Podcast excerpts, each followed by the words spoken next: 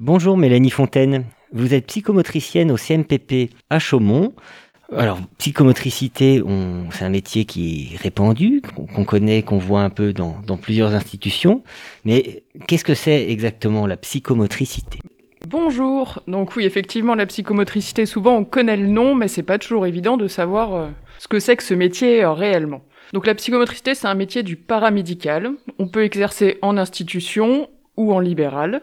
Alors la psychomotricité, elle étudie les interactions entre perception, sentiment, pensée, mouvement et comportement, et elle va observer la façon dont ces interactions se manifestent sur le plan corporel et influencent le mouvement. Donc en résumé, au centre de ce métier, c'est le corps, mais un corps où on va essayer de considérer vraiment la globalité. Se dire qu'un sujet, il a à la fois un aspect psychique, physique, environnemental, social et culturel. Très bien, je vous remercie euh, pour cette présentation très claire. Mais alors, concrètement, c'est quoi un rendez-vous avec une psychomotricienne ou un psychomotricien pour un enfant?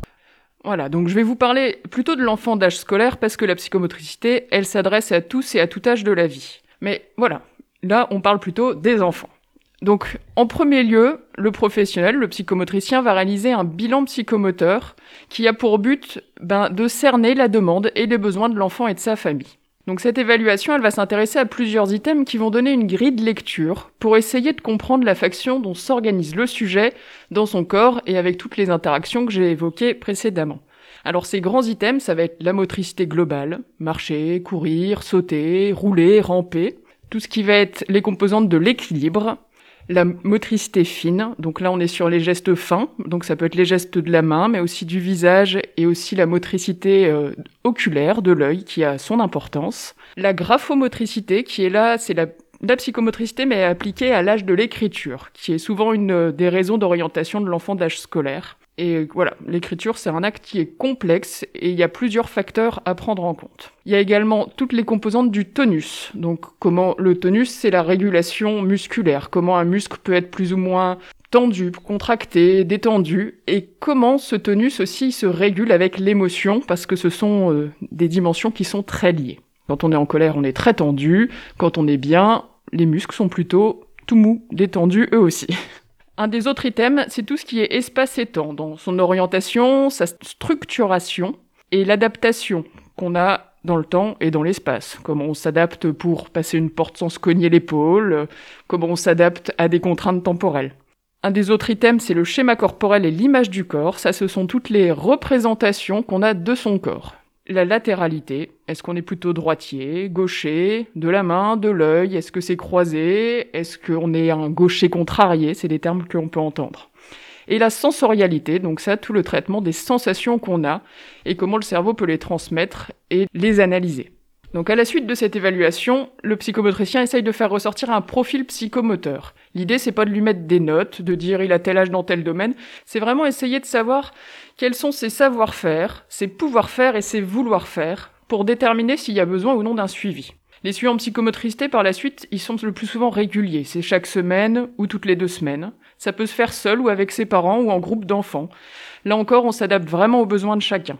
Et on y travaille à partir des compétences de l'enfant, ce qu'on a, pu observer dans le bilan, ce qu'il savait faire, les domaines où il était à l'aise, pour l'aider à progresser dans les domaines où il va rencontrer des difficultés. Le travail se fait exclusivement par le jeu. Le jeu, il permet d'avoir l'engagement de l'enfant et un travail qui va être souvent plus efficace s'il y a une prise de plaisir. Le psychomotricien, il travaille régulièrement avec des médiations. Donc c'est une activité qui va être choisie et support de travail. Les médiations qui sont possibles vont être euh, ben, presque infinies selon, euh, selon le psychomotricien, selon l'enfant, selon les rencontres. On peut avoir des médiations artistiques, des médiations animales, sportives. C'est à, à chaque psychomotricien et à chaque patient de trouver et créer l'espace où ils vont pouvoir progresser ensemble. Et au cours du suivi, il y a des réévaluations régulières pour ajuster les objectifs de travail et savoir à quel moment ben, le suivi n'est plus nécessaire ou le suivi sera plus intéressant avec un autre professionnel. C'est l'intérêt de le travail en CMPP, c'est de pouvoir ben, travailler de façon pluridisciplinaire en ajustant au mieux aux besoins de l'enfant à chaque instant de son suivi et également dans le lien avec sa famille, les autres professionnels qui accompagnent l'enfant, les écoles. C'est vraiment un travail qui doit se faire également dans la globalité autour de l'enfant et pas seulement la globalité de l'enfant au sein de son propre corps. Et alors, à quel moment on oriente un enfant vers le psychomotricien? Qu'est-ce qui va voir le psychomotricien et qu'est-ce qui va faire cet enfant? Alors là encore, je vais vous parler plutôt des enfants d'âge scolaire, ceux qu'on rencontre dans une classe d'école. Alors, les profils sont assez multiples. Ça peut être un enfant qui va être en difficulté sur le plan moteur, un enfant maladroit, un enfant qui n'ose pas ou qui en fait trop, qui peut se mettre en danger. Et là, à ce moment-là, le psychomotricien, il va proposer un travail toujours à partir du jeu, par exemple de parcours moteur, pour aider à mieux percevoir, mieux connaître son corps, améliorer les coordinations, et que cet enfant devienne ben, plus à l'aise sur cette dimension motrice qui est ben, importante dans les déplacements au quotidien, mais aussi importante de les apprentissages. On peut aussi avoir un enfant qui va avoir des difficultés autour du graphisme spécifiquement, dans l'apprentissage ou une qualité ou une vitesse d'écriture qui sont insuffisantes. À ce moment-là, il y a plusieurs aspects qui sont à aborder. Il y a d'abord l'intérêt et le plaisir que l'enfant trouve à écrire. Il y a aussi redonner confiance en ses compétences à l'enfant. C'est des enfants qui, des fois, ben, n'osent plus écrire parce qu'ils ont eu comme retour qu'ils écrivaient mal ou que c'était pas lisible. Donc voilà, deuxième aspect, vraiment leur redonner confiance pour qu'ils puissent s'engager dans cet acte. Il y a l'aspect moteur qui est aussi à voir, parce que si l'enfant est en difficulté en motricité fine, tenir le crayon, l'orienter, ça va être compliqué. Et pour ça, souvent, on commence par travailler ben, moi je joue au ballon avec ces enfants-là. Parce que l'important, ça va être de dégager tout le membre qui sert à écrire, de l'épaule jusqu'au bout des doigts. Et il faut toujours commencer par le plus grand geste, donc par les gestes de l'épaule, avant d'arriver au micro-geste des doigts. Donc il y a tout ça avant l'écriture. Il y a aussi tout le travail autour de la posture, d'être assis sur sa chaise, suffisamment tonique, mais pas crispé, avoir des appuis qui permettent d'être suffisamment stable, pas en mouvement, parce que si les fesses sont en mouvement plus la main en mouvement, ça fait des tracés qui a priori vont pas être euh, parfaits et aussi toute la, mobilité dont j'évoquais dans l'aspect euh, global. Donc de l'épaule, du coude, du poignet et des doigts. Tout ça conjugué. Donc de ce fait, il y a les coordinations globales et fines, et puis bien sûr les aspects de la latéralité. Est-ce qu'un enfant écrit de la main où il est le plus à l'aise? Est-ce qu'il a plutôt choisi l'autre? Souvent on va pas changer, on va garder la main qu'il a choisie, mais ça demande un travail bah, des fois un peu plus important ou un petit peu différent. En tout cas, l'écriture, c'est très complexe et il peut y avoir plein de raisons pour lesquelles une écriture est difficile à mettre en place ou de qualité euh, insatisfaisante. Je peux recevoir aussi des enfants qui, euh, qui peinent à s'organiser dans l'espace. Alors dans l'espace de la feuille ou en géométrie, parfois même dans l'espace de la salle, dans un parcours en motricité où ils n'arrivent pas à se retrouver.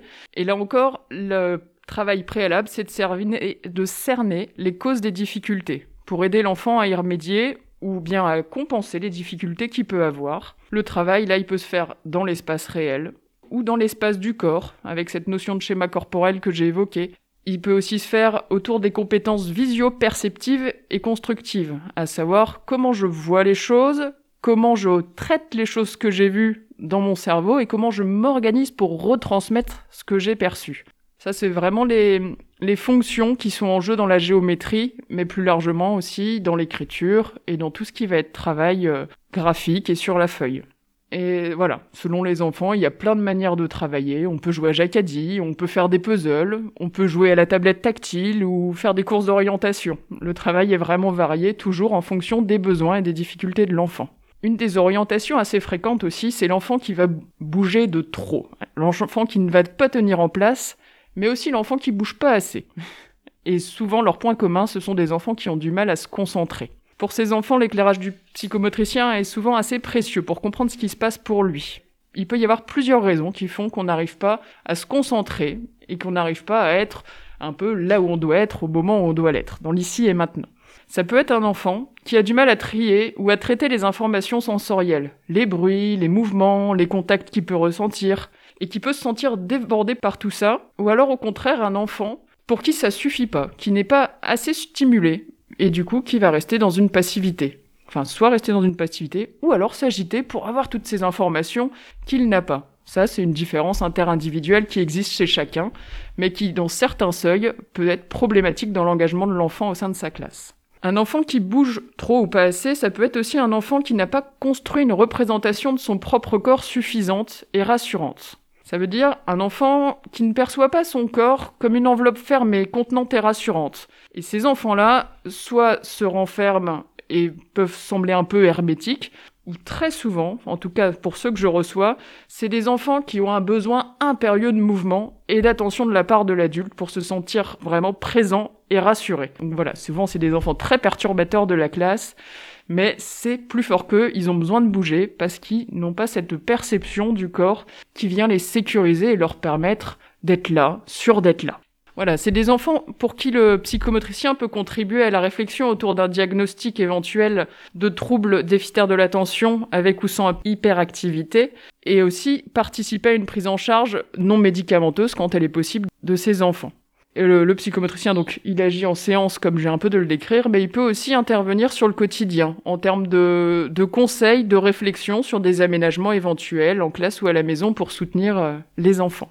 Voilà, c'était une liste que je pense pas tout à fait exhaustive des enfants en psychométricité, mais qui donne quand même un aperçu de la diversité de ce métier. Merci Mélanie.